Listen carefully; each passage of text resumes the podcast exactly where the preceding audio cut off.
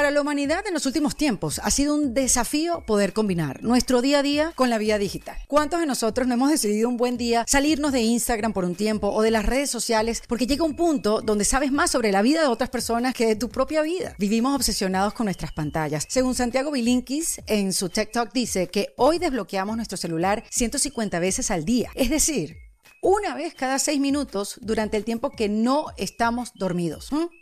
¿Cuánta gente no conocemos que pasan más tiempo preocupados por lo que pasa en la pantalla del celular que lo que pasa a su alrededor? Esta era digital ha creado una dificultad cada vez más grande para concentrarnos, sobre todo concentrarnos en nosotros mismos. Entonces, ¿cómo podemos relacionarnos con la vida digital sin perdernos en ella? ¿Y cómo impactan las redes sociales en nuestro propósito de vida? Pues fíjense, hoy en este kit de emergencia en defensa propia voy a conversar con Morela School, quien es profesora universitaria, investigadora, PhD del Departamento de Comunicación Pública de la Universidad de Navarra y desde hace más de una década se ha especializado en investigar el impacto que la era digital ha tenido sobre la persona y sobre la sociedad. Actualmente da clases en el Instituto de Empresas en Madrid y también fue profesora en la Universidad Monte Ávila, en Caracas, donde impartió cursos de opinión pública, ética y creó la Cátedra Abierta de Antropología de la Cultura. Con Morela hablé de lo difícil que es desarrollarnos como personas si nos las pasamos dentro del celular y que cuando nos toca hacernos preguntas trascendentales tipo ¿para qué vine? ¿Para qué estoy aquí? para dónde voy, cuál es el sentido de mi vida, etcétera, necesitamos respuestas. Y no hay manera de tener buenas respuestas si nos las pasamos, como dice Morela, narcotizados voluntariamente en la vida digital. Entonces, ¿cómo hacemos para que la vida digital no nos distraiga hasta el punto que dejemos de buscar, de conectar con otros y de construir y darle forma a la persona que somos? Y sobre todo, poder darnos cuenta de nuestro verdadero valor como personas, más allá de cuántos likes, cuántos views o cuántos followers tenemos. Porque, a ver, en ese consumo digital se nos va la vida y dejamos de darle forma a nuestro propósito y, y de ahí viene la sensación que muchos de nosotros hemos sentido, esa sensación de tristeza, de vacío, viene la depresión y sin darnos cuenta nos desubicamos. Entonces, ¿cómo desarrollar una relación saludable con las redes? ¿Cómo saber qué buscar, qué consumir en lo digital que nos enriquezca, que nos sume, que nos ayude a construirnos y a continuar con nuestro desarrollo como personas para luego sacar lo mejor de nosotros mismos? Porque como dice Morela, ningún ser humano puede ser feliz sin ser la mejor versión de sí mismo. Antes de dejarlo con este episodio que está lleno de información y reflexión, te quiero invitar a que te unas a la comunidad de En Defensa Propia en endefensapropia.com. Ahí le das el botón de la comunidad y ahí vas a tener toda la información que necesites para que conectes con gente como tú que está en ese proceso de transformación y que a través de nuestros encuentros online que hacemos pues con nuestras invitadas, con, con videos exclusivos, cupones de descuento, pues seguimos conociéndonos a nosotros mismos mientras aprendemos sobre estas diferentes herramientas para transitar el presente y la vida que se viene, sobre todo ahora que comienza un año nuevo. Así que, bueno, si estás buscando reinventarte y compartir con la comunidad que se ha creado a lo largo de estos años de vida del podcast, entra a endefensapropia.com. Miren, Regálense un tiempo para escuchar este episodio. Yo siento que lo necesitamos. Acá Morela School nos hace una invitación muy importante, que es la de ser coherentes en la vida. Y eso se logra cultivando nuestra autenticidad, porque eso es lo que al final nos hace únicos e irrepetibles en defensa propia. Bienvenida Morela School a este kit de emergencia en defensa propia.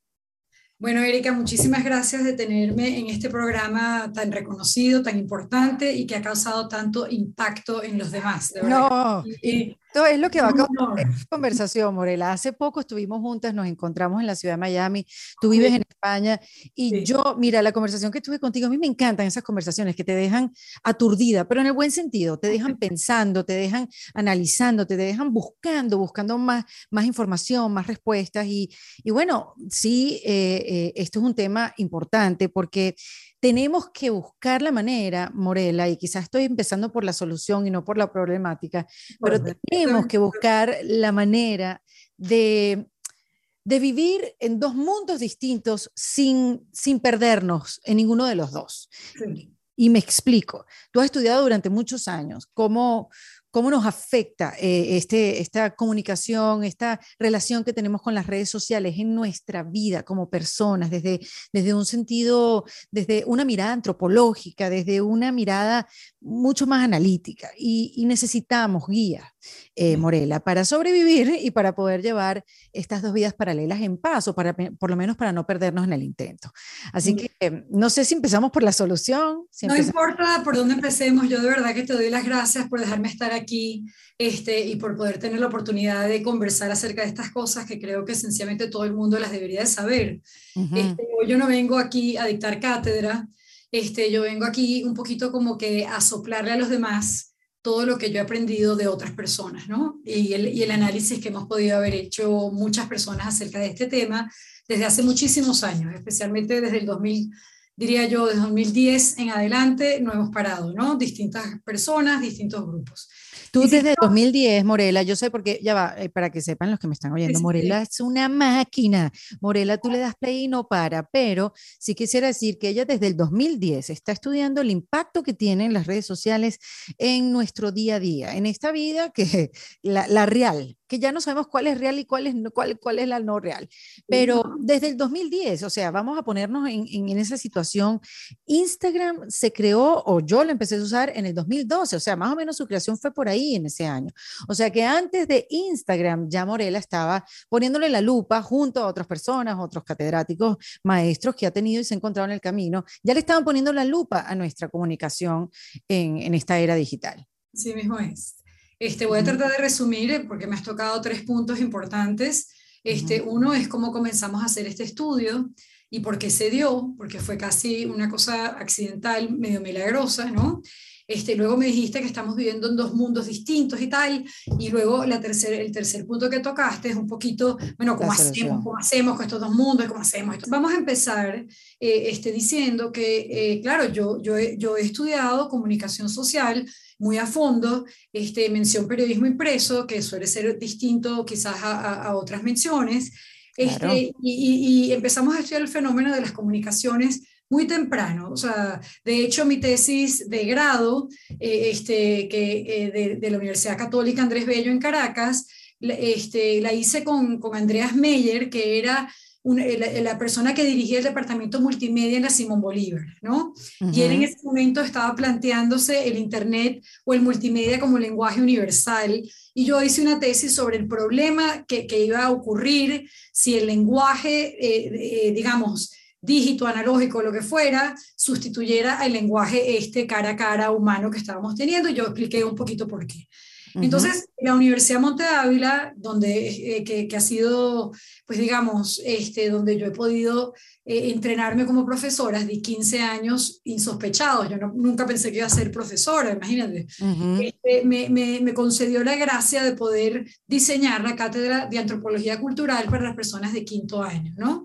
Entonces, eh, la antropología es la filosofía de la persona, es tan sencillo como eso, ¿no? Uh -huh. este, y, y, claro, teníamos que poner a la persona, a la familia, a la amistad, a las comunidades, a las comunidades políticas, a la ciudadanía, son un poco de temas, ¿no? Largos, que uh -huh. van dentro de un curso que dura un año, muchas veces por semana, o sea, que se prestaba para eso. Pero teníamos que meterlo en el contexto actual. Y el contexto actual no se podía divorciar del desarrollo de las comunicaciones, de las plataformas mediáticas, etcétera. Entonces, efectivamente, empezamos a sencillamente ver, bueno, qué está pasando con esto que es la persona dentro de este contexto. De eso hablaremos más adelante. Vamos Ajá. a empezar con tu segundo punto que dices, con, estamos en dos vidas eh, eh, y entonces estamos en sí. esta vida que tocamos y luego estoy en esta otra vida. Uh -huh. Yo estoy en desacuerdo con esa apreciación, no del okay. todo, no estoy, eh, no estoy del todo en desacuerdo, pero sí en parte, ¿no? Venga, venga. Venga, cuando nosotros empezamos a estudiar esto, este, eh, la, la, el, el, prototipo, la palabra que se utilizaba era aldea global, eso era lo común, era globalización, también era una distinción muy común que era esto es realidad virtual versus realidad real y tal. Y, y yo me negué a aceptar esa, esas definiciones porque ya para ese entonces, bueno, sobre todo después cuando empieza la era del móvil, the mobile era, ¿no? Este, sí. Las personas ya no estábamos en dos mundos separados. Estábamos en una circunstancia donde ambos mundos co coexistían, ¿ok? okay. O sea, tú nunca, o sea, desde hace de décadas, tú ya, eh, we, nosotros, como, como dice Sherry Turkle en su libro muy recomendado, Alone Together, eh, Alone Together, ¿no? O sea, uh -huh. solos pero juntos, este, ya estábamos en ese momento tethered. Tethered significa pegados a, algo, al, móvil, al tal. Entonces, este, lo que te quiero decir es que acuñé eh, yo el término de polis paralela. Me parecía más adecuado decir que estábamos viviendo en una realidad tangible este, pero siempre en, en comunión con, o, con el aparato prendido, ¿no? Y muchas veces en ambas circunstancias a la vez. o sea, ¿te estás refiriendo, Morela, a la polis paralela, a este mundo digital me estoy refiriendo a la polis paralela como este mundo digital donde nos encontramos dentro de un contexto donde el hombre masa contemporáneo, como lo puedo llamar yo, o el hombre de a pie, como lo queramos llamar, este, está todo el tiempo está, está, está simultáneamente en ambos mundos. Puede ser que con mayor énfasis en uno, eh, como estamos haciendo nosotros aquí ahora, o puede ser que con menor énfasis en el otro, ¿no? Como cuando estás afuera regando las matas, pero te suena el teléfono. O sea, puede haber distinta intensidad, pero es muy difícil que tú consigas a una persona hoy en día que diga, mira, yo estoy solo aquí o estoy solo allá. O sea, cuando te vas a meditar a, la India o te vas a, a, Carúpano a meditar, bueno, ahí apagaste el teléfono y está esta realidad tangible. Perfecto, eso te lo pongo. Pero en, en, la mayoría del tiempo, este, eh, hoy en día, en, en, las horas que tenemos, etcétera, nosotros coexistimos. Estamos dentro de una polis paralela, es decir, una realidad que está a su vez relacionada con una realidad paralela. Y eso tiene un impacto sobre cómo vivimos, ¿no? Entonces, tu tercer punto era, bueno, ¿qué hacemos? ¿Qué, ¿Cómo hacemos? ¿Cómo hacemos este, tal? Y, y, eso es un poquito de lo que hoy me daba muchísima ilusión venir a conversar contigo y por esto todo el, todo el aparataje. No sé cómo quieres empezar con el cómo hacemos. Bueno, una, una de las cosas que conversamos eh, el otro día es, em, y podemos comenzar por ahí, porque fue la que más me alarmó y la que más me quedé este, como analizando, como poniéndole el foco, dándome cuenta, es cómo, cómo nos perdemos en esta, en esta búsqueda o en este scroll de, de, Instagram, de cualquier red social. Y mm, usaste un término que era cómo nos narcotizamos, ¿no? Y, no nos damos cuenta que estamos en esta anestesia digital. total, Y lo que más me alarmó y, y dije, oye, qué, manera de, explicarlo también para darnos cuenta, fue que me dijiste, cuando estamos anestesiados, paramos de buscar. paramos de buscar aprendizaje, paramos de buscar conexión con nosotros mismos, conexión con los demás, paramos de buscar esas cosas que van definiendo nuestro propósito de vida. Sí. Y ahí fue donde dije, ok, vamos a detenernos ahí porque lo del propósito de vida, y estoy uniendo muchas cosas, se está hablando muchísimo después de la pandemia y todos estamos como más conscientes de que, bueno, sí, vinimos a hacer algo acá, al mundo, y, y cuándo, cuándo es que vamos a, hacerlo, hasta cuándo nos preparamos y cuándo tomamos acción. Y bueno, lo cierto es que mientras estemos anestesiados viendo en el teléfono cosas que realmente no nos están llenando, estamos dejando de llenar, digamos, esa, esa, esa bolsa de, de, información, de motivación eh, para llegar a ser quienes queremos ser. Sí. Estoy poniéndolo bien. Te lo estás poniendo perfecto y te lo voy a tratar de, sintetizar un poquito en orden para que los oyentes puedan seguir el hilo del asunto sin, sin perderse, ¿no? Muy bien. ¿no?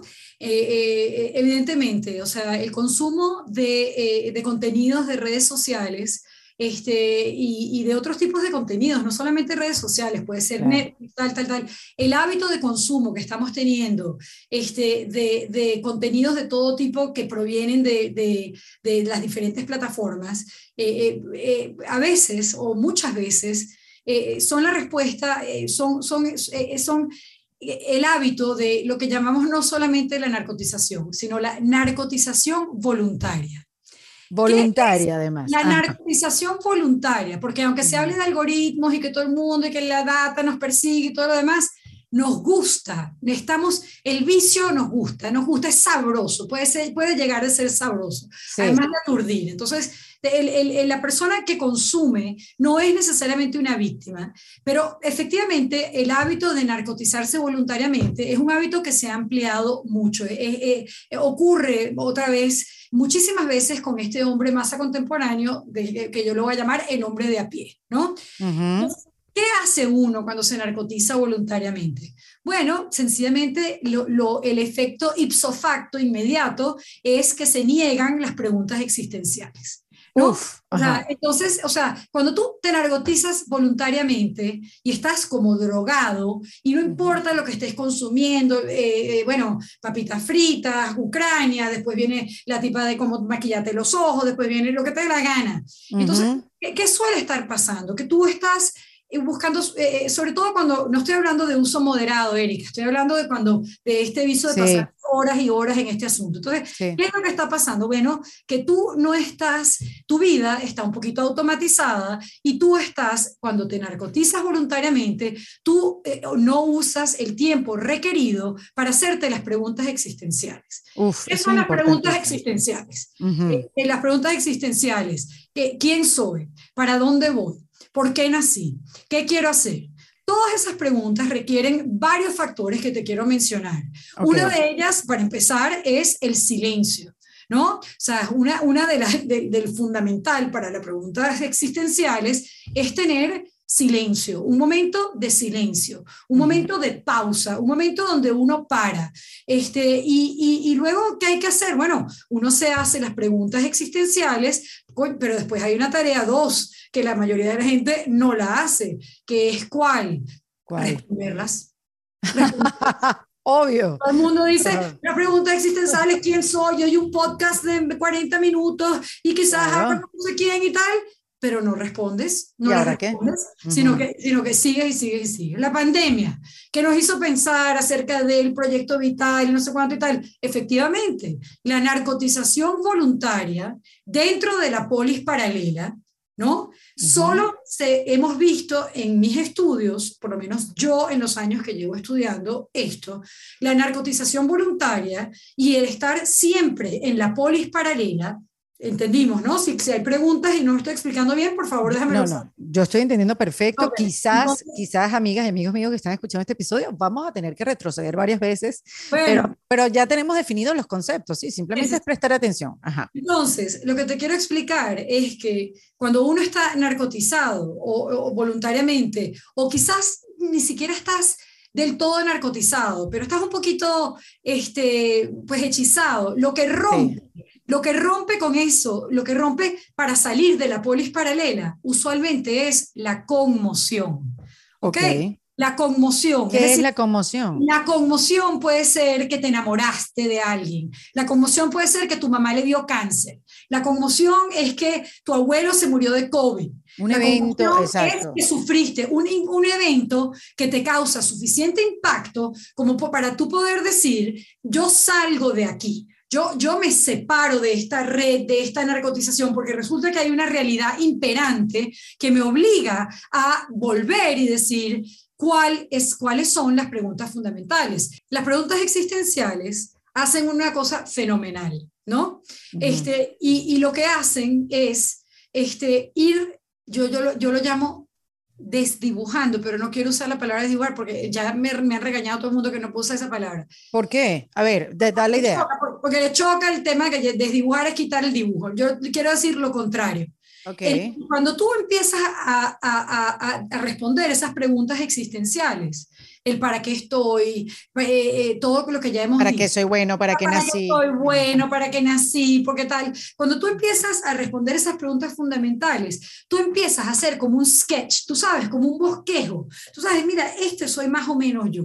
Esto soy más o menos yo. Yo no sé todo esto, yo no sé las respuestas a todo esto, pero como yo me he tomado el tiempo, o, o yo como mamá o papá me he obligado a pensar sobre el proyecto de vida de mis hijos y los he observado y he visto y tal, más o menos se va, este, yo digo desdibujar, hacer claro. sketch. Se va creando. Exacto. Aquí. Yo digo, bueno, yo, lo mío es más o menos así. Mira, esto tengo que ver, yo soy amante de la naturaleza, resulta que también este, yo, yo, yo toco, se me da la música, tengo una sensibilidad con los ancianos, resulta que mi mamá me ha dicho, no sé cuánto y tal y eso, ese proyecto que tú vas boceteando, es el mapa de entrada saludable a la polis paralela.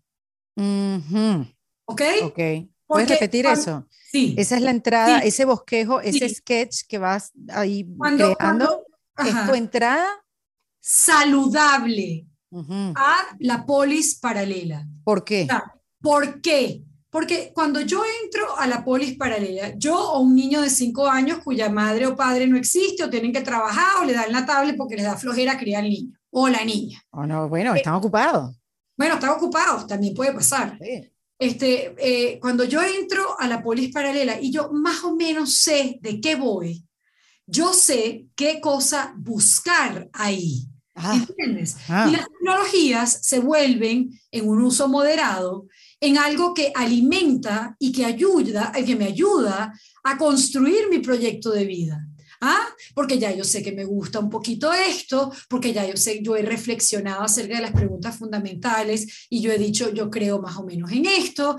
Entonces yo tengo como una pequeña, un pequeño mapa de hacia dónde me voy moviendo en este gran universísimo que hay de la polis paralela. Lo que veo ahora es que yo eso lo entiendo, ya yo soy adulta, seguramente cualquier adulto que nos está escuchando dice, bueno, sí, perfecto, yo esto lo entiendo, sé cómo puedo entrar, tengo que, tú sabes, afinar mi búsqueda, consumir realmente las cosas que me hacen bien y que me, me proponen eh, seguir haciendo preguntas o me proponen eh, ser mejor cada día. La cosa es cuando, lo acabas de decir, los niños, yo tengo un hijo de 13 años, no tiene espacio, bueno, porque está con el teléfono, porque obviamente uno le da un teléfono para comunicarse, porque hoy en día todo es esta comunicación, para saber dónde está, qué sé yo, las razones que sean.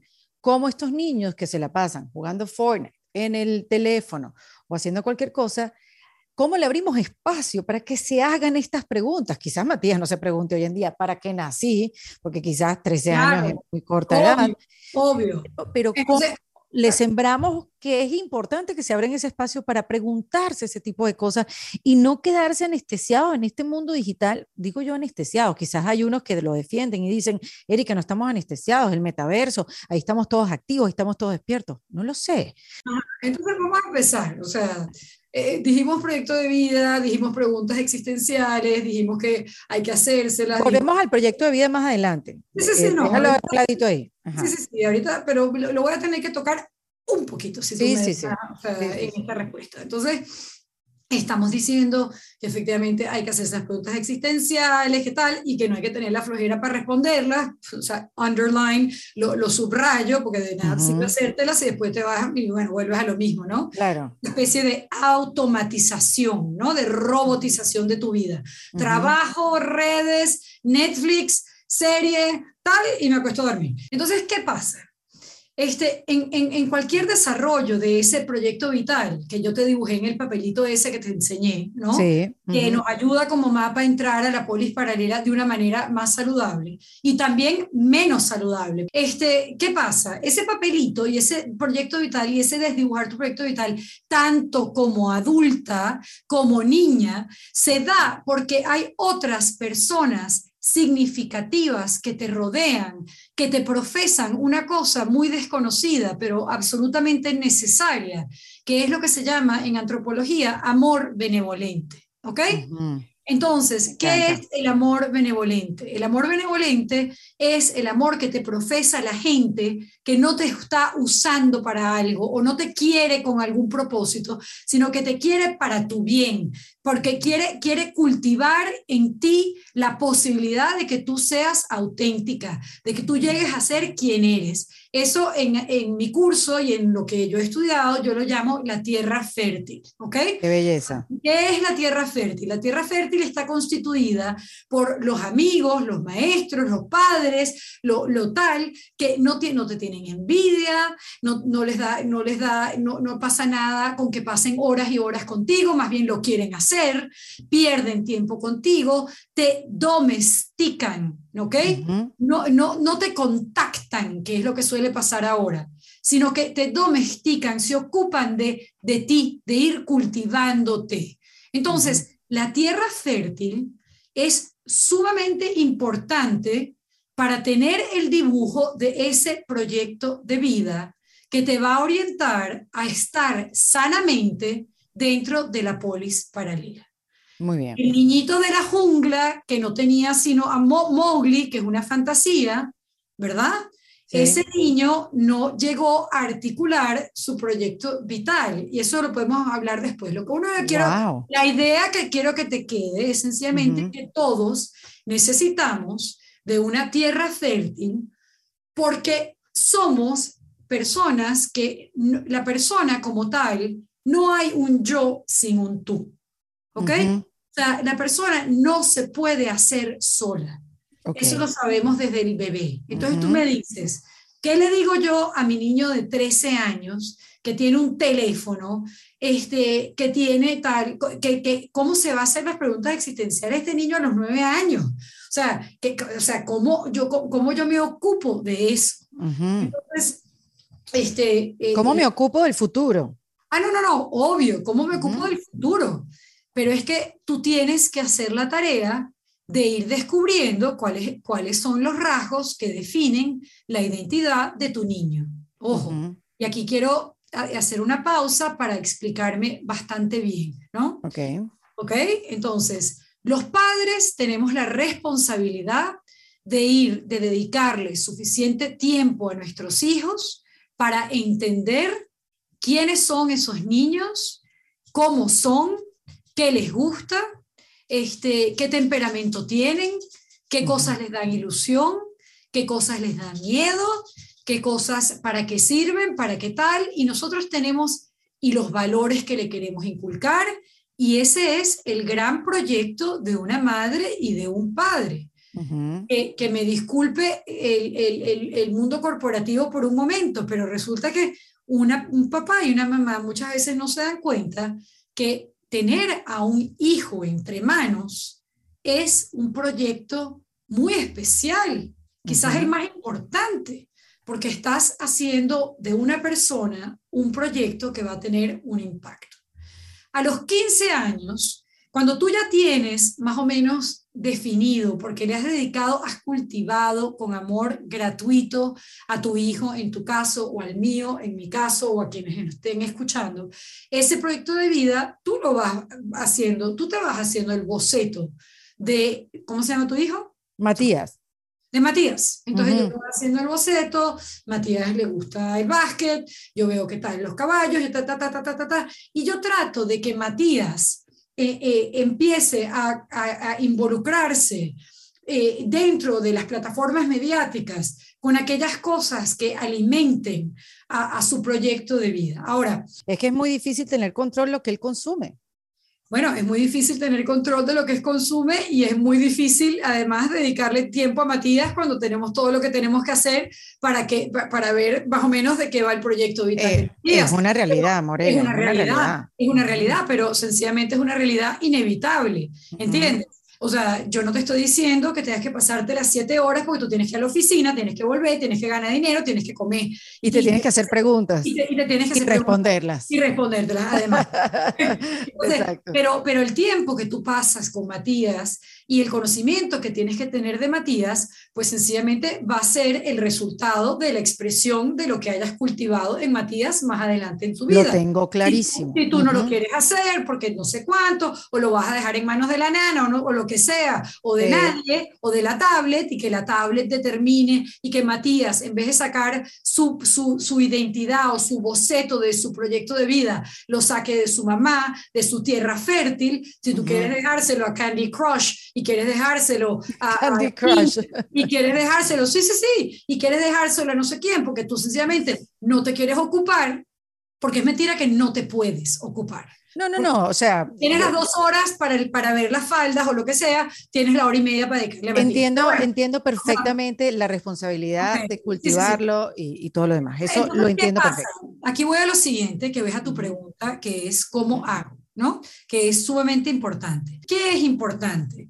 Este, eh, eh, uno, por ser persona, por eso te digo que aquí yo no estoy inventando la rueda ni estoy diciendo nada nuevo, estoy diciendo cosas que han existido y se han sabido hace muchísimos siglos, pero que nadie le ha puesto la lupa encima para ver cómo se vinculan con los problemas que estamos teniendo dentro de la polis paralela, tanto de narcotización voluntaria como de anorexia, de bulimia, de depresión, de todas las cosas y también existiendo cosas muy buenas que se dan cuando el proyecto de vida está desdibujado. Entonces, eh, yo, el, el, el, tema central que, que, más, cuando yo empecé a releer todo esto, ¿no? Este, porque yo más o menos lo había dejado a un lado, me había ocupado de, de, de, otros asuntos, este, igual sí, sí, siempre, nunca he parado de, estar pues nada, pensando en esto, ¿no? Y, y, me topé otra vez en una lectura muy básica de un filósofo que se llama español, que se llama Ricardo Yepes Stork. Este, yo, yo este, este señor, pues nada, yo lo conocí eh, eh, accidentalmente o no, cuando empecé a dar clases en la Universidad de Monte Ávila, que por cierto, le hago la cuña porque es una, es, una de las mejores universidades que, que, puede haber y, y, yo estoy muy agradecida por los 15 años que, que pude estar en esa universidad. En todo caso, este, él habla de una cosa que, que uno no, no, no, oye, de la cual uno no oye hablar mucho en términos concretos, que es la inmanencia. ¿Ok? ¿Qué es la inmanencia? ¿Qué es la inmanencia? La, inmanencia es, eh, eh, viene del latín inmanere, eh, que quiere decir espacio dentro, el espacio que uno tiene dentro. Los seres se caracterizan, las, las, rocas, las plantas, este, los animales, los seres humanos, por tener diferentes grados de cosas, ¿no? Entonces, eso se le llama la vida vegetativa, cuando estamos hablando de las matas, se le llama la vida sensitiva, cuando estamos hablando de las plantas, se le llama la vida intelectiva, cuando estamos hablando de la persona que es capaz de razonar, ¿no? Cuando estamos hablando de este espacio de lo íntimo, cuando tú, yo te expliqué que cuando tú partes una piedra en la mitad, que queda dos pedazos de piedra, ¿no? O sea, una piedra, otra piedra. La matica la rompes por la mitad, queda pedacito de matica, queda otro pedacito de matica. Rompes la vaca o el caballo o el perro, ¿no? Ojalá que no, este, pero bueno. Es un ejemplo, sentido figurado. Pasa y, y tuvo un accidente y, y bueno, eh, tal, bueno, ves órganos, no sé cuánto y tal es verdad, o sea, tú puedes agarrar un cadáver y romperlo por la mitad, pero mm. en el espacio de lo íntimo se cultivan cosas que no son necesariamente medibles ni tangibles, tocables. Mm. Cuando digo tangible es que lo puedes tocar o percibirlo con tus cinco sentidos. Por ejemplo, ¿ok? El amor que tú le profesas a Matías. Eso queda en ti es una cosa significativa que está dentro del espacio de lo íntimo.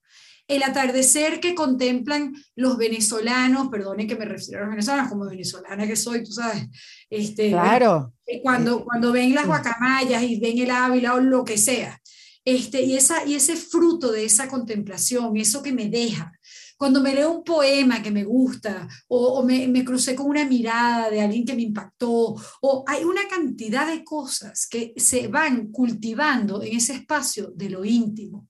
Eh, eh, y además, fíjate tú, qué interesante el espacio de lo íntimo, ¿no? Porque no solamente tiene que ver con esas cosas que, que, que, que nos, que, nos quedan por dentro, ¿no? No son las cosas superficiales, una rabieta que agarraste y se te fue una emoción que fue pasajera. No, no, no. Es en la vida, vamos en ese espacio de lo íntimo, del cual Yepes escribe tanto y, yo le hago la cuña, porque es que todo el mundo lo debería de saber, porque es una cosa que todos tenemos por el hecho de ser personas, no es, que no es que tú te incorporas el espacio de lo íntimo porque meditaste, no, no, no, o sea, todo el mundo, todo, el mundo lo tiene. Toda persona lo tiene, es como tener ojos, como tener nariz, como tener boca, tal. Entonces, ¿qué pasa? Dentro del espacio de lo íntimo nos quedamos con esas cosas que son profundas, que son verdaderas, que son significativas.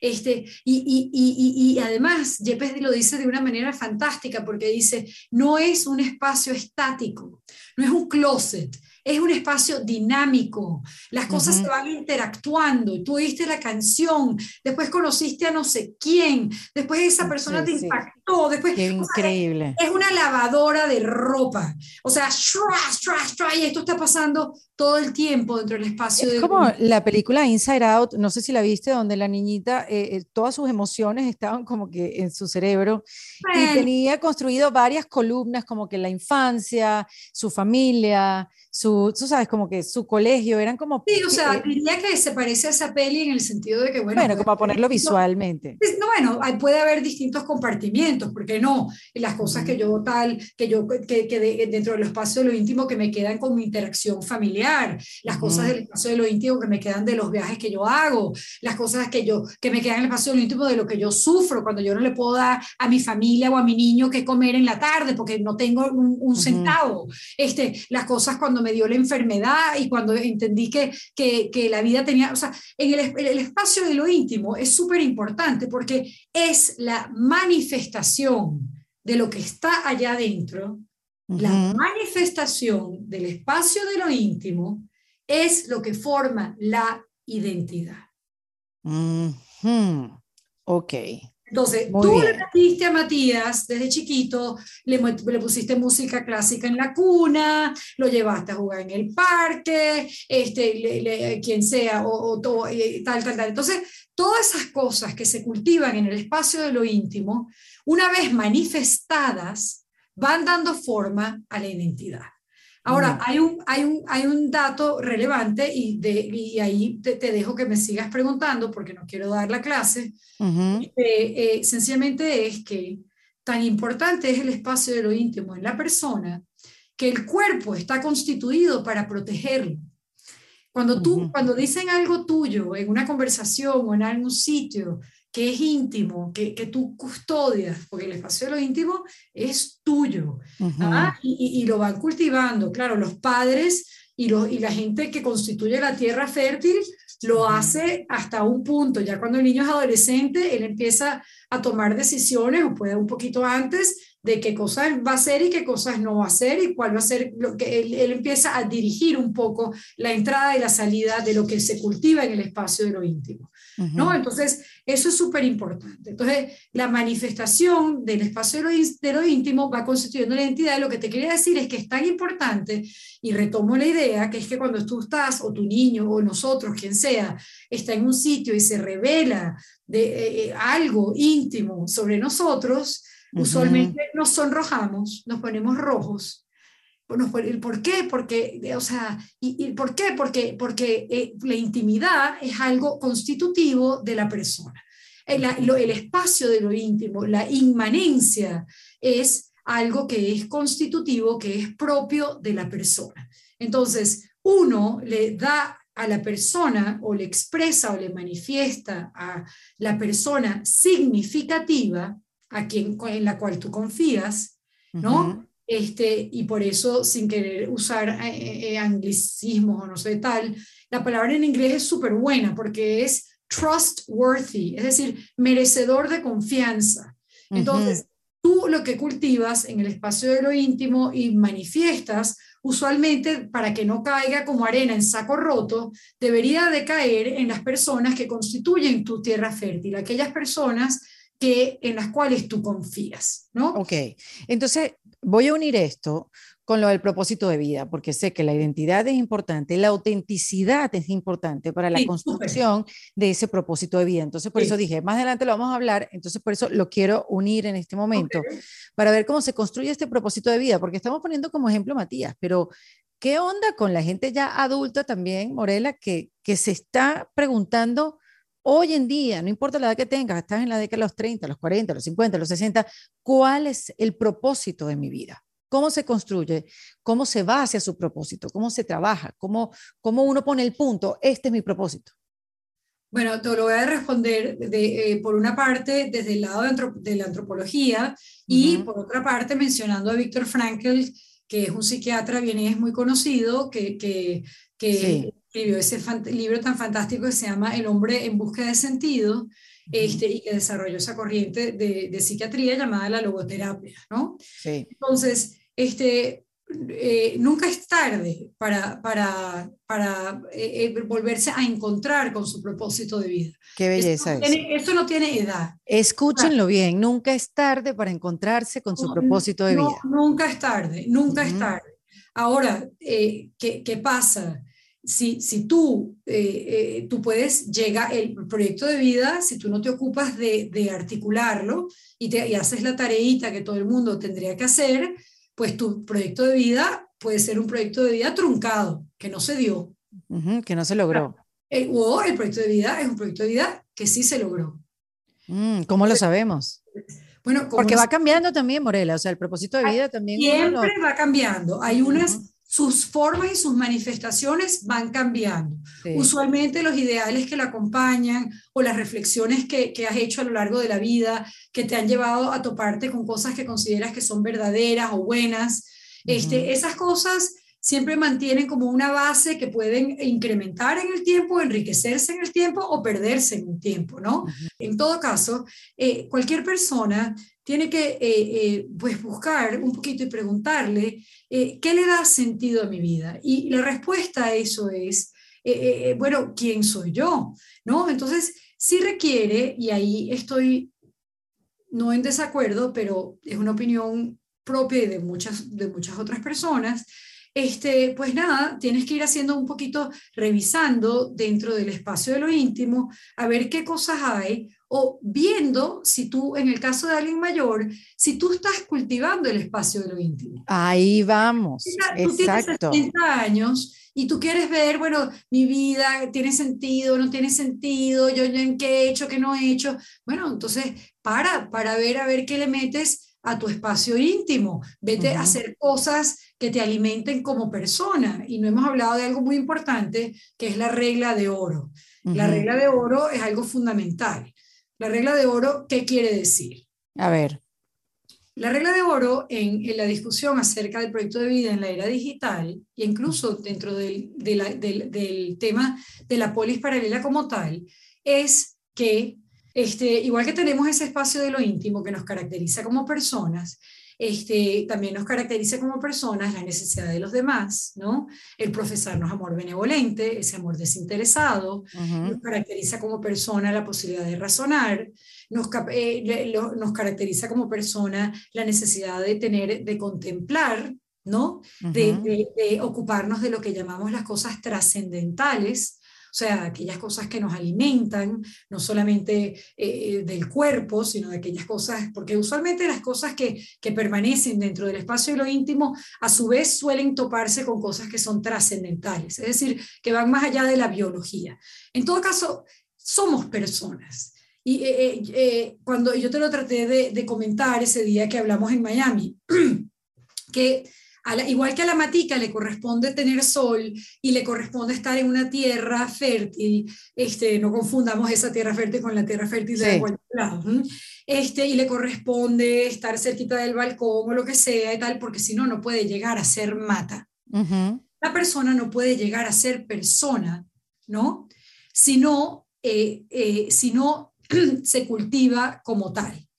Entonces, ¿qué quiere decir eso? aquí voy con lo práctico. A, ver. a ver, si la persona naturalmente necesita silencio para poder eh, plantearse las preguntas existenciales o para encontrar paz, si no le das silencio, la persona no puede llegar a ser como es. Eso es como si a la mata tú no le das tierra. Ya. Tú le das, eh, no sé, veneno. Esa mata no llega a ser mata.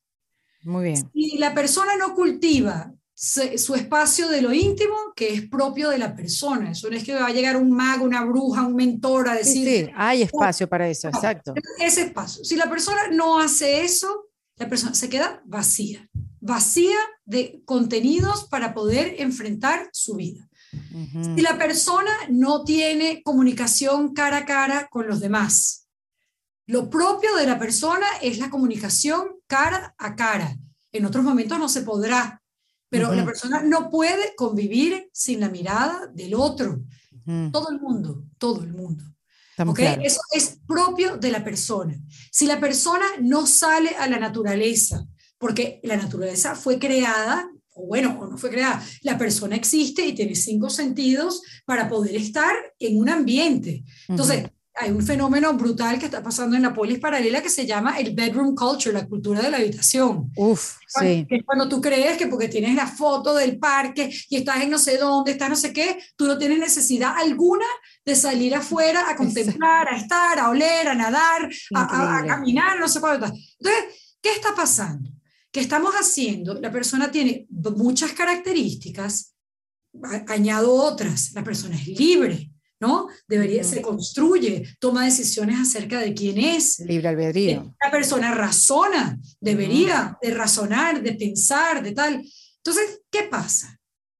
Cuando, cuando sabemos que estamos mal parados dentro de la polis paralela, cuando sabemos que, mira, ¿sabes qué? Esto, la verdad es que no va bien, ¿no? Y aquí va la regla de oro cuando estamos en la polis paralela de manera tal que estamos sustituyendo cosas vitales y no complementando las cosas vitales, por llamarlos de alguna manera, por decir cosas vitales. Importantísimo. Danos unos ejemplos, Morela, para poderlo ver mejor. Perfecto. Yo tengo eh, a mis cinco mejores amigas. Eh, eh, o vamos a poner otro ejemplo. Puede ser el hijo, déjame encontrar un proyecto. Vamos a usar el, el, el, del, el, del, el del paisaje, ¿no? Que, que, es, que es el, quizás el más fácil de entender. Si yo creo que yo, si yo en vez de ir a salir a contemplar la naturaleza, o ir es al, al mar, o ir al tal, yo lo veo en la pantalla, ¿ok? Yo estoy sustituyendo una acción que es propia de la persona por una cosa que no le es propia, porque la playa le es propia, el atardecer sentido le es propio, la pantalla 24 horas o las horas que sean son un sustituto de, una, de un modo de estar que no es propio de la persona y del fin de la persona, que es llegar a ser auténtico. Ahí yo no estoy complementando. En cambio, si yo me voy al Salto Ángel o Apure, perdón, en los, son los sitios que yo conozco, que quieres que te diga, o sea, La Habana, La Habana, Cuba, que, o sea, eh, O, lo que tú quieras, lo que te gustó. o sea, si, si, yo me voy a, a, a, ver una comunidad panare porque tengo ese privilegio de poder haber llegado, o ni siquiera o sea, si yo me voy a contemplar desde este, mi casita en el negro primero y, yo veo los atardeceres todos los días, tal, tal, tal, y, porque esto no es una cuestión de gente que puede y que no puede, esto es que le pasa a todo el mundo, todo el mundo. Entonces, si yo después voy y agarro y entro dentro de este mundo de la polis paralela y yo busco la historia del Salto Ángel, de dónde nació, o sea, cómo fue la cascada, quiénes lo van a visitar, por qué tiene tanto valor en el mundo, cómo ayuda el ecosistema, y agarro, entonces yo estoy dentro de la polis paralela complementando algo que ya yo he respetado como persona. Es lo mismo que en una relación, por ejemplo, vamos a decir la relación de hija. Yo no puedo cultivar una relación de amistad o tal, o amorosa y tal. Amorosa, sí, que veníamos con lo de la relación. Amorosa, vamos con la amorosa. O sea, sin este, interesarme por el bien del otro, sin conocerlo a fondo, tú no puedes querer lo que no conoces. Para conocer a una persona, tú le tienes que dedicar tiempo tú tienes que ir viendo. Interesarte. cómo es su temperamento, interesarte. Si le profesas amor benevolente, porque se supone que la quieres, ¿no? Que es amor gratuito, aunque haya un intercambio, eso es otro tema. Este, eh, bueno, entonces eso tú lo tienes que hacer. Tú tienes que hablar con esa persona, tú tienes que mirarle a los ojos. Va a llegar un momento donde tú quieres estar con esa persona, tú lo quieres ver cara a cara, tú quieres pasar ratos agarrando la mano, caminando, contemplando todo el tema si tú eso lo haces, tú estás haciendo lo propio de la persona, que lo propio de la persona es amar y ser amado. Es propio de la persona, igual que es de la planta hacer fotosíntesis, lo propio de la persona es no estar solo. Y no estoy hablando que la soledad sea este, que tú no tienes pareja, esa estupidez que, que, dice la gente, ¿no? Eh, Porque puede estar en pareja y puede estar solo, sí. Bueno, no, eh, no, está, no estar en pareja no es estar solo, es tener otro tipo de, de relaciones, son distintas.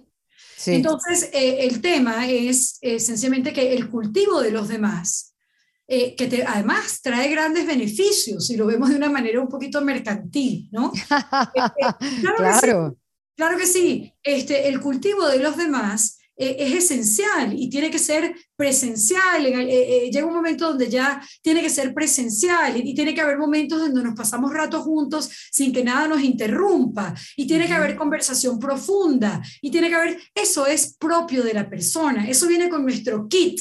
Eso, viene, eso es lo mismo que poder mirar para quienes miramos. Está ahí.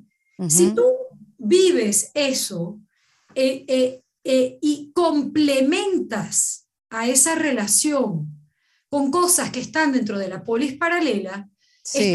viviendo sanamente como Muy bien. persona. Porque yo le voy a mandar a mi novio una, la última novela de Cortázar porque la acabo de encontrar en internet o la acaba de no sé cuánto, o le voy a mandar a mi novia la foto de la falda de lo que me dé la gana de Pepa Pongo, o le voy a mandar a mi muchachito que trabaja en el campo una cosa que encontré. Hay que ser coherentes. coherentes. No es solo coherente, quiero hacer énfasis. Okay. Es complementar o sustituir. Tú tienes una manera de ser por ser persona.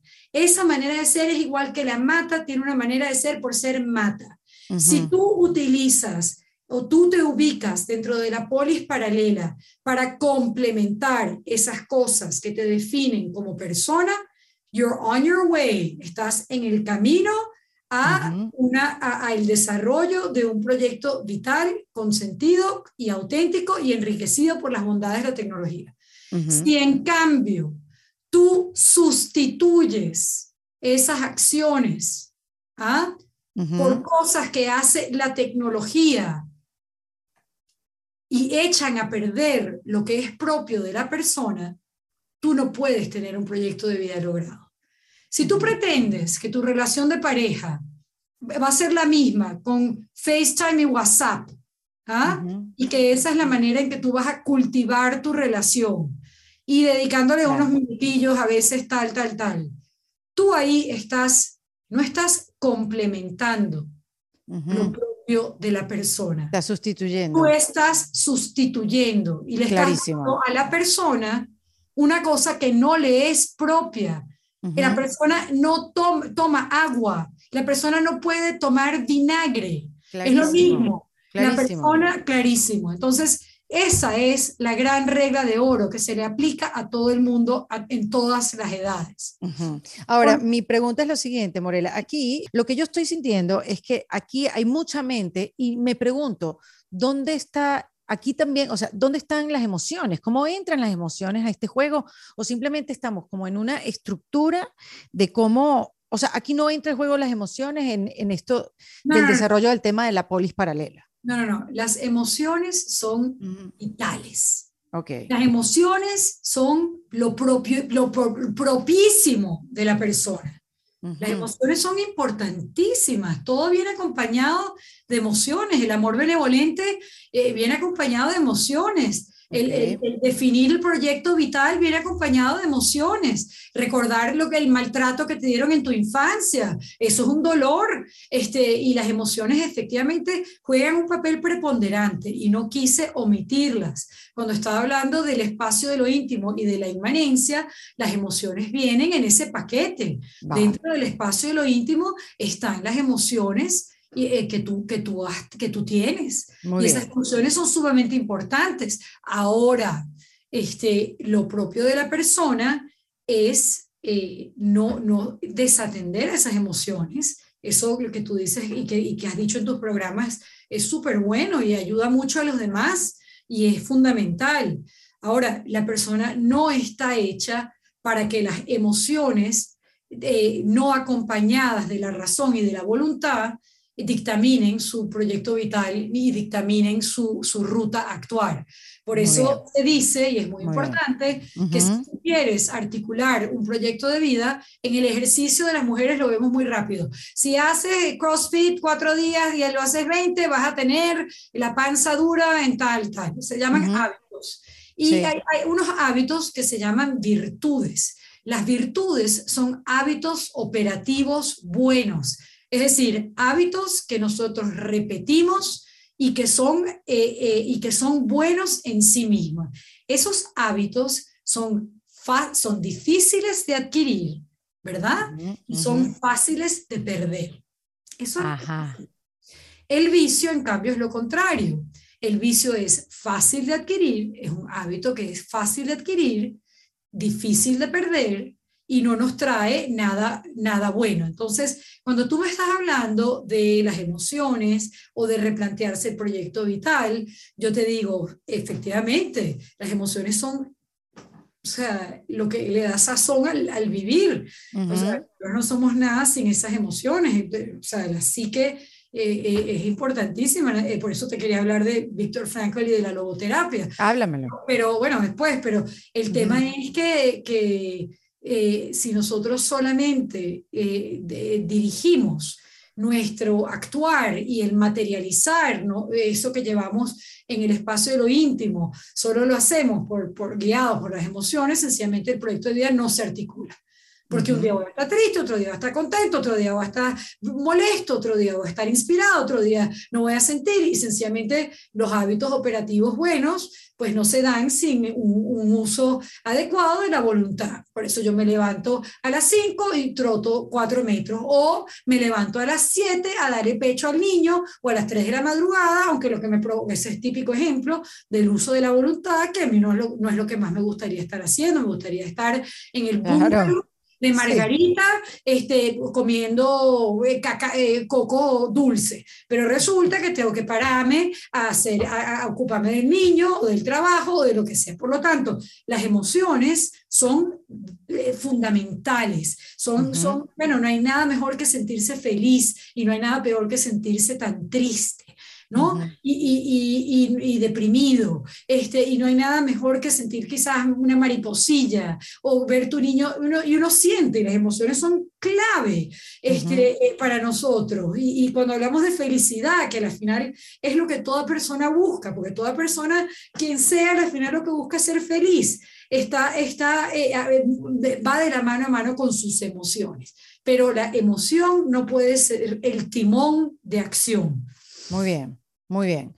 Ahora, ¿qué, eh, ¿cuál es la importancia que tiene la autenticidad o cómo se construye? Ya hablamos de la identidad, pero ¿cómo se construye la autenticidad que es tan importante para, bueno, para la interacción en la polis paralela y para el desarrollo o el cumplimiento o el logro de ese propósito de vida. Ya yo estoy hablando como una profesora, espérate que ya yo me voy a las clases con los Quizás pases de 20 más 16.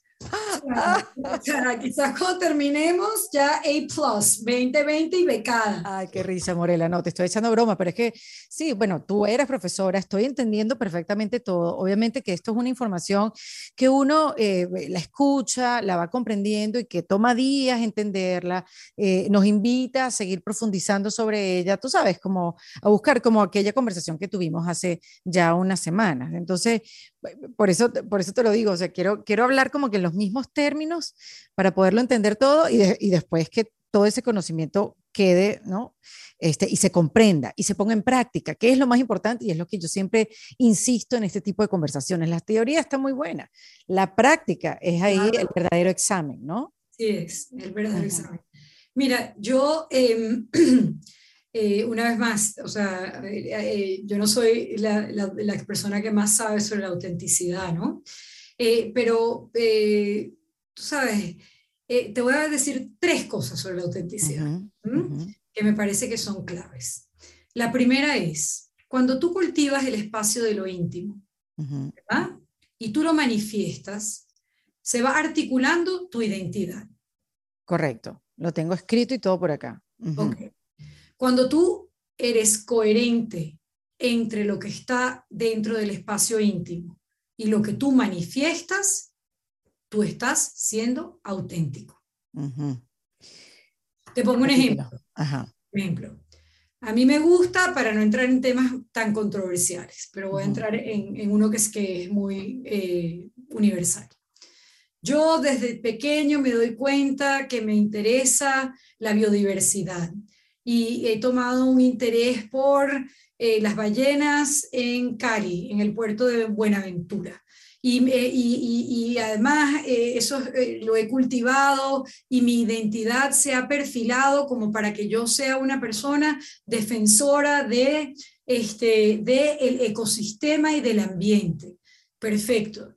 Si yo actúo coherentemente entre lo que yo tengo en el espacio de lo íntimo y lo que yo manifiesto y cómo actúo, yo soy una persona que está logrando su autenticidad. Parece algo muy fácil, Morela, pero ¿qué, qué pasa? ¿Qué no nos hace ser coherentes? Y te lo digo por, por experiencia propia y por mucha gente que veo, a veces cuesta ser coherente. Uno lo intenta, se pregunta, uno va, pero ¿qué es lo que nos sabotea? ¿Qué pasa en el camino? ¿Cuál es esa piedrita que nos hace ser, por momentos en la vida, incoherentes? Bueno, estamos, eh, yo voy a seguir respondiendo estas preguntas dentro del contexto de la era digital. Claro. ¿Qué nos hace no ser auténticos? Sobre todo dentro del, del, espacio de, las polis, de la polis paralela y de las redes sociales. Lo que nos hace no ser auténticos, voy a decir algunas cosas básicas, ¿no? Uno puede ser la flojera. Uh da flojera ocuparme de ser quien soy. Uf. Punto. Prefiero narcotizarme voluntariamente, prefiero no sé cuánto, prefiero tal. Perfecto. prefiero no atenderme, prefiero no ir adentro, porque vamos a estar claros. Prefiero es un trabajo. No buscar, es un trabajo. El, llegar a la autenticidad y la felicidad es un trabajo. Estamos claros. Estamos claros. O sea, dentro de eso cabe ya la conversación que tuvimos previamente, que es, prefiero no tratarme como persona. Me quedo en el room culture, no voy para el parque, no hablo sino con tres personas con stickers de vez en cuando y tal y qué sé yo, no cultivo a las amigas, no cultivo al novio, no cultivo, eh, perfecto. Ahí, autenticidad también, ¿sabes? Para afuera. Pero ahora viene quizás la cosa más grave que está eh, pasando con respecto a la autenticidad de las personas dentro de la era digital y sobre todo con generaciones Z, millennials, etcétera, ¿no? Sí. ¿Qué es cuál? Este, cuando, cuando tú ¿Qué es cuál? No, ¿qué es cuál? Signo ah, de interrogación. Ok, ok, ok. o sea, eh, ¿qué es? Sí, entendí. ¿Lo planteé mal? No, perfecto, perfecto, perfecto. ¿Cuál es? Bueno, ¿cuál es? Cuando tú estás definiendo esa identidad, esa, y porque, que proviene de ese espacio de lo íntimo, que tiene que ver todo con el corazón, como tú lo dijiste anteriormente, ¿no? Que, tiene que ver todo con el corazón, y eso me encanta que lo hayas dicho, porque si no eh, se da una idea de que el ser humano es robótico, no lo es, está lleno de emociones. Entonces, bueno, cuando uno cultiva ese espacio de lo íntimo, de alguna manera, ¿sabes? Te vas planteando una identidad futura ¿Mm? Yo quisiera lograr esto. Yo quisiera ser esta persona. Yo quisiera cumplir con esto. O incluso yo tengo vocación para ser violinista o músico o abuela. Ay, qué belleza. Eh, o sea, yo, yo, aquí va eh, esto, yo tengo vocación, pero ¿qué pasa y por qué abortamos nuestra autenticidad? Porque en vez de hacer el esfuerzo con la voluntad de ir cumpliendo tus metas, deseos, ilusiones personales y validarlas, es decir, decir, yo estoy haciendo esto que me es propio, qué chévere, qué bien lo estoy haciendo como mujer, por ejemplo, que es un típico ejemplo del, del imposter syndrome, otras cosas que, que ojalá podamos conversar otro sí, día. señor, del síndrome del este, impostor, sí. O sea, pero, pero bueno, cuando yo digo, oye, mi proyecto de vida va de esto, yo tengo ilusión de hacer esto, yo, yo he cultivado este espacio de lo íntimo y, y yo quiero eh, hacer esto y, y, y resulta que yo mido la respuesta o el feedback que yo recibo no proviene de quienes me profesan amor benevolente. Quizás porque no tengo quien me profese amor benevolente, porque hay un problema que tenemos hoy en día es la fragmentación de las familias y las comunidades. Eso es un tema. Pero cuando yo empiezo a vivir mi vida como una pasarela, donde yo me juzgo según lo último viral o lo último de moda o lo último de o, los emojis o los likes o los tal que yo recibo. O los likes, los followers. Lo que sea, los followers, todo lo que, eh, lo que es parte de la polis paralela y sobre todo de las nuevas plataformas mediáticas y las redes sociales. Ya hay un desajuste. Porque si este era, esto sé yo, y este es mi objetivo, y para llegar de aquí a acá, yo necesito cierto acompañamiento, necesito reconocimiento, necesito decir, mira, estas son mis metas este, y yo las he ido cumpliendo. No tiene nada que ver con lo que esté de moda, no tiene nada que ver con lo último trending, no tiene nada que ver con lo que dijo, no, no, no, no, esto es mi inmanencia. Esta es la manifestación de mi inmanencia a quien, en, en, no en saco roto, sino en quienes me profesan amor en quienes me van a acompañar para ser auténtico. Bueno, eso fluye un poquito más y la autenticidad no se ve abortada. Cuando yo, en cambio, digo, este, y voy, para la tercera, esta es la segunda La segunda posibilidad es, digo, perfecto, lo he logrado, he hecho mi boceto de mi proyecto vital, he hecho mi boceto de esas ambiciones, tal y que sé yo, y en el camino no recibo reconocimiento, ayuda, amor benevolente, amor incondicional, no, no me, eh, eh, violo la regla de oro de sustituto y complemento, empiezo a buscar cómo ser la persona, cómo cumplir con el avatar, ¿no? Por decirlo de alguna manera, eh, que me propone la polis paralela. Entonces yo aborto el proyecto, ¿no? Y empiezo a vivir según lo último viral o lo último considerado legítimo, cool, etcétera, que me prestan las redes. Entonces ahí yo no llegué de aquí a aquí, yo llegué para acá, yo sabía que yo era, que, que, eh, que era esto, sin embargo, no, no pude, mm, no articulo y logro eh, la manifestación de quién soy y no, y, y no lo logro, este, porque sencillamente quizás no recibo el reconocimiento, el apoyo, no tengo la perseverancia, etcétera, y empiezo a medir la, el, el, valor del cumplimiento de mis metas según los emojis, según los followers. Con la validación externa. Según las pasarelas. y mi vida se convierte en una pasarela y no se convierte en un proyecto de vida que tiene como origen y raíz ese cultivo propio del cual hemos hablado. tercer caso, y quizás el más trágico. tercer caso, y quizás trágico. más trágico, puede llegar, sí, sí, a hacerlo. Igual que, igual, eh, ojo, todo esto lo contrario también es para lo bueno, ¿entiendes? Si yo me Sí, claro, estamos claros. Sí, eso que quede sobreentendido, aquí estamos no estamos satanizando nada, estamos explicando. Entonces, si tú, por ejemplo, entonces no tienes ni siquiera de dónde articular ese primer proyecto de vida y plantearte esa meta, o sea, ya no llegaste.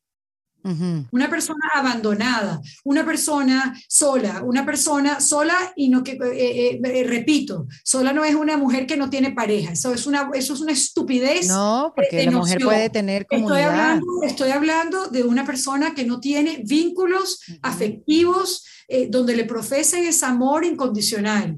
Eh, esa persona que no tiene retribución de, de, ningún lado, donde no tiene ese yo, porque dijimos anteriormente en esta, eh, de esta manera muy coloquial de hablar de la antropología, pero es para, para, para todo público, este, no hay un yo sin un tú. Entonces, este, cuando tenemos esas personas, este, pues nada, ¿cómo van a llegar a ser auténticas? Si ni siquiera se les siembra eh, eh, eh, dentro del espacio de lo íntimo alguna noción de lo que son. Y, perdóname que, que, me voy al, terreno de la economía, pero creo que en el terreno de la economía es muy fácil este, quizás comprender este ejemplo, ¿no? Y también de la política. cuando, la, cuando los padres se ocupan en el mejor de los casos, me da igual que estén divorciados, los padres, quien pueda, este, la abuela, quien fue. Este, cuando, la, cuando la gente se puede ocupar de las demás personas, ¿no? Y, llevar a cabo todo este proceso del cual estamos tratando de, de hablar y de entender, este, eh, pasa algo fascinante. Según lo que me enseñaron a mí, eh, eh, una oportunidad que tuve para poder ir a conocer a un premio Nobel de Economía que se llamaba Gary Becker, que fue el premio de Economía, que es la persona que acuñó el término capital humano. ¿Qué es el capital humano? Pues esa, esa capacidad que tiene la persona en el mercado de tener ideas, ¿no? De, de, de, inventarse un entrepreneurship, de hacer cosas y tal.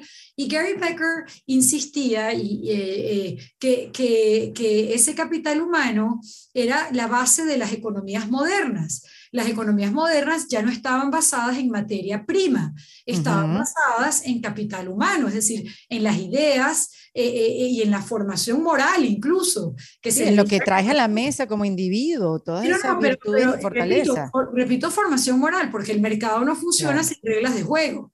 Claro. Entonces, Gary Becker decía algo fascinante. Decía, la mujer madre es la primera inversionista en las economías modernas, porque la mujer madre, eh, y sigue siendo así, este, y eso se tiene que discutir, pero eh, eh, eh, la mujer madre es la que primero invierte en ver esos talentos y peculiaridades y cosas y vocación que puede tener su niño, y es la cual lo orienta de manera tal que a la final el niño entra en el mercado y hace cosas, vende empanadas con chicha al revés, parado en manos, lo que tú quieras.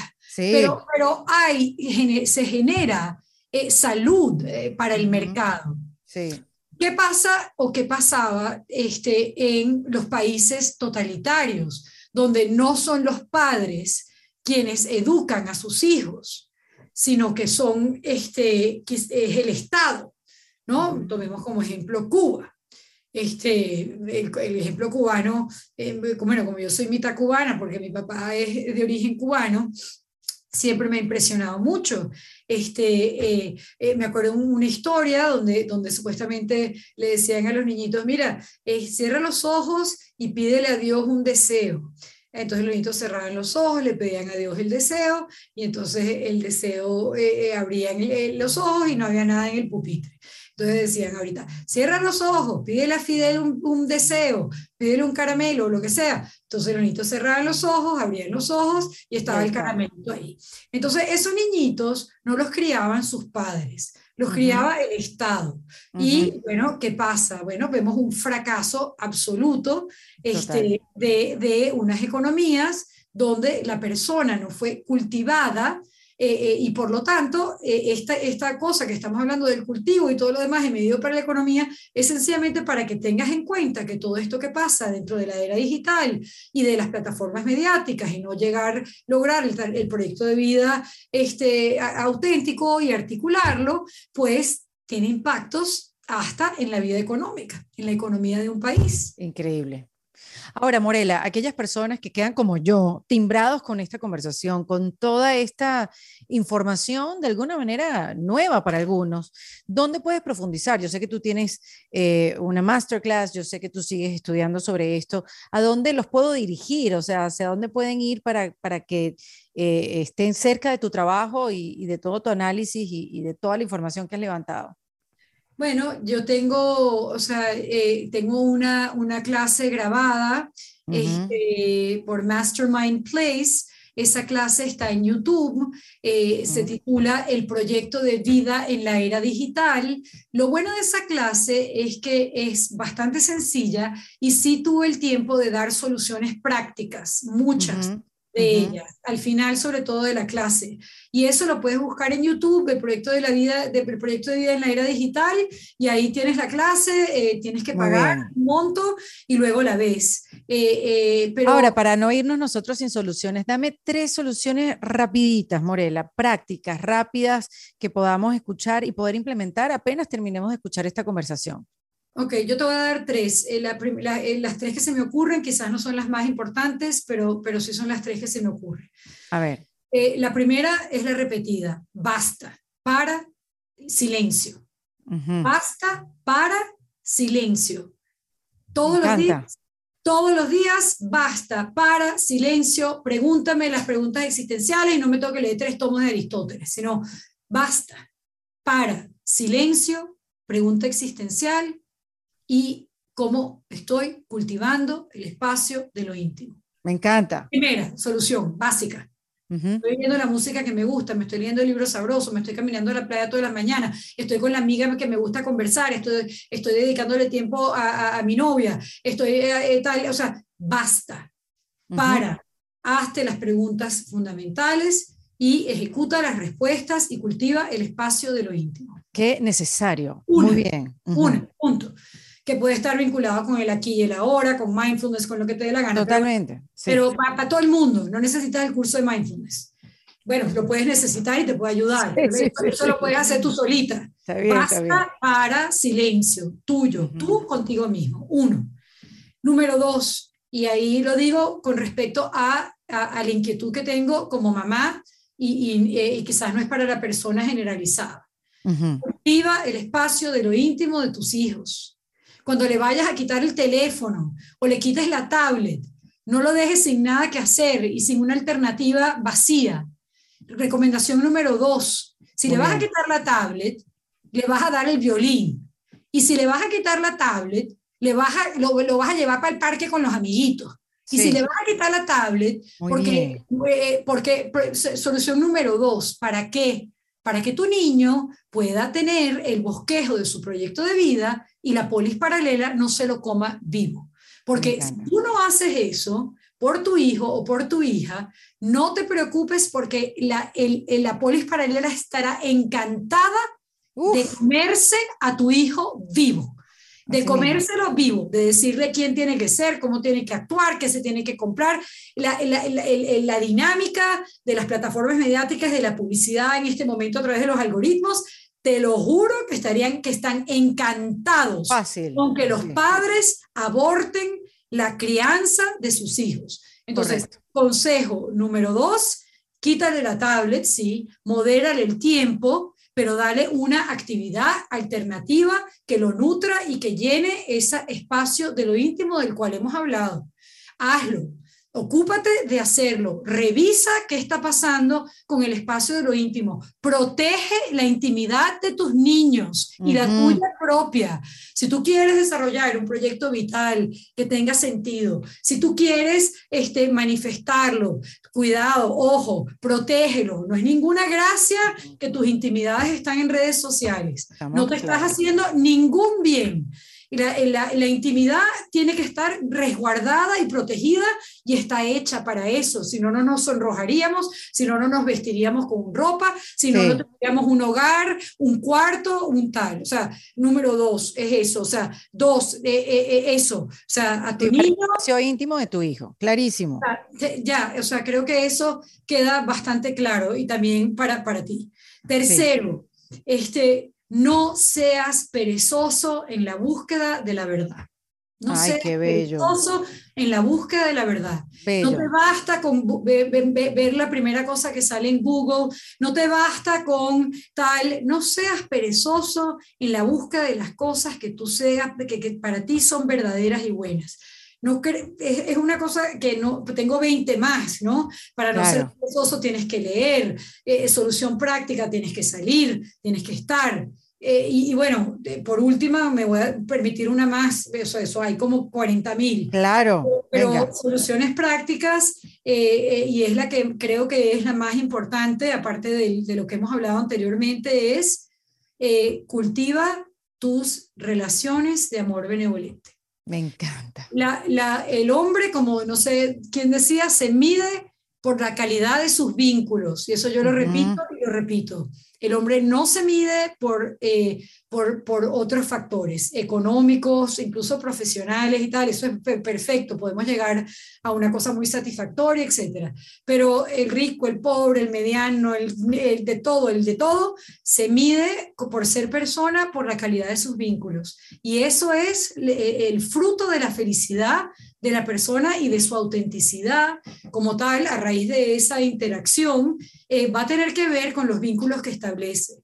Entonces, cuarta recomendación que me atrevo a colar y meter ahí eh, es cultivar a las personas y, buscar personas a quienes cultivar y ocuparte de los demás y no solo de ti mismo. Cuando tú hagas eso, este, eh, serás feliz. Y no estás haciendo eso cuando le mandas un forward a tu lista de WhatsApp y cuando a la amiga no le has hablado por 10 meses sino mandado stickers y no has tenido la conversación, cuando a tu marido no, no le has hablado hace tres meses o cuando eh, a tu hijo, etcétera. O sea, o, no has buscado nuevas amistades, nuevas personas, nuevos, o sea, el intercambio de lo humano, sobre todo basado en comunicación humana, es decir, aquella donde miras a los ojos, porque los ojos son el espejo del alma, ¿no?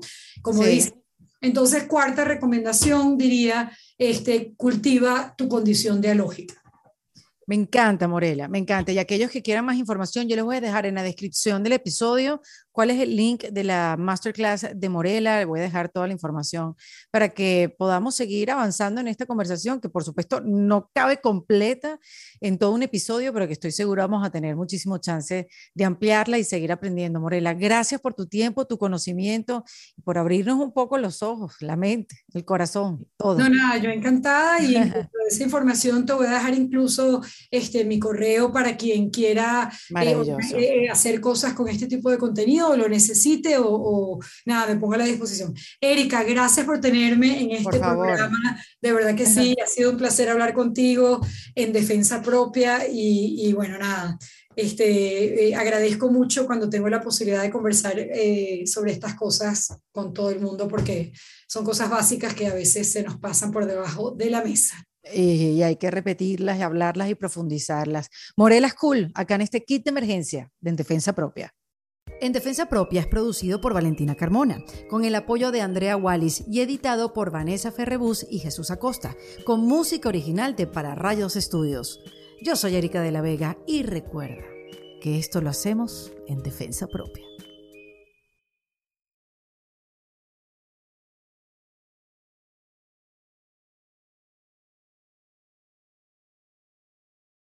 ¿Estás listo para convertir tus mejores ideas en un negocio en línea exitoso? Te presentamos Shopify. Tal vez no lo sabías, pero nuestro podcast More Than Mamis es un negocio y lo empezamos por supuesto para desahogarnos y hablar sobre la maternidad, no para convertirnos en expertas de ventas y del e-commerce. Así que sí, necesitábamos ayuda para vender nuestro merch y poner en marcha nuestra tienda. ¿Y cómo suena con Shopify? Llegó otra venta. Shopify es la plataforma de comercio que está revolucionando millones de negocios en todo el mundo. Ya seas un emprendedor desde tu casa o desde donde sea, Shopify es la única herramienta que necesitas para iniciar, administrar y hacer crecer tu negocio sin dificultades. Con Shopify puedo gestionar pedidos, envíos y pagos desde cualquier lugar, brindándote toda la información y estadísticas de tus ventas al detalle. Regístrate para un periodo de prueba con tan solo un dólar al mes en shopify.com barra sonoro, todo en minúsculas Ve a shopify.com barra sonoro para llevar tu negocio al siguiente nivel. Shopify.com barra sonoro. With the Lucky Land slots, you can get lucky just about anywhere. This is your captain speaking. Uh, we've got clear runway and the weather's fine, but we're just going to circle up here a while and uh, get lucky. No, no, nothing like that. It's just these cash prizes add up quick. So I suggest you sit back, keep your tray table upright, and start getting lucky. Play for free at LuckyLandSlots.com. Are you feeling lucky? No purchase necessary. Void where prohibited by law. 18 plus terms and conditions apply. See website for details.